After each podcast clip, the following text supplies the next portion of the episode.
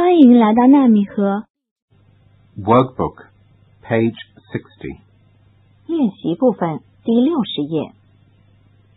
Unit 3. Days of the week. A. Listen and choose. 听录音，选出听到的内容。One, We like going to the library on Sunday afternoon. Two. Jane often goes to the gym on Thursday. Three, It's 8 now. Let's go to the Chinese chess club.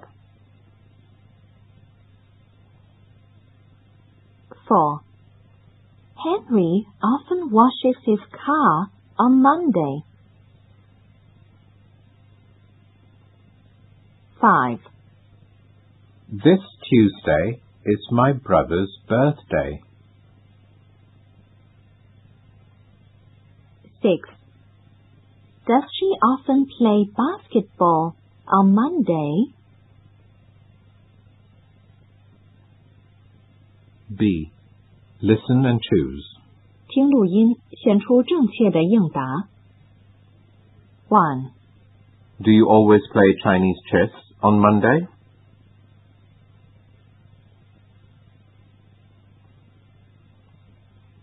Two. What do you usually do on Sunday?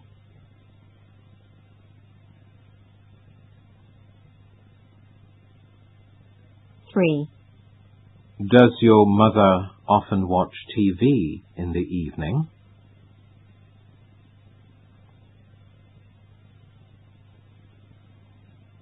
four. What day is it today?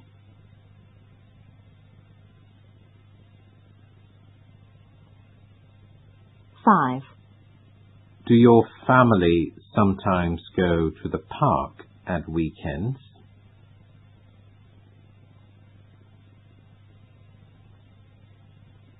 six. What do you usually do after school?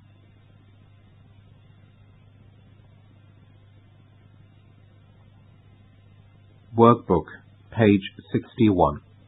练习部分第六十一页， C. Listen and circle. 听录音，圈出正确的单词，完成 Lily 的自我介绍。I am Lily, a student at Green Primary School. I go to school from Monday to Friday. I sometimes go to the school library on Monday afternoon. I often go to the music club on Tuesday. I always go home early on Wednesday afternoon. I like playing Chinese chess. I sometimes go to the Chinese chess club with my classmates on Thursday evening. I go home at 2.30 on Friday afternoon. I always play table tennis with my friends then. I enjoy my school life.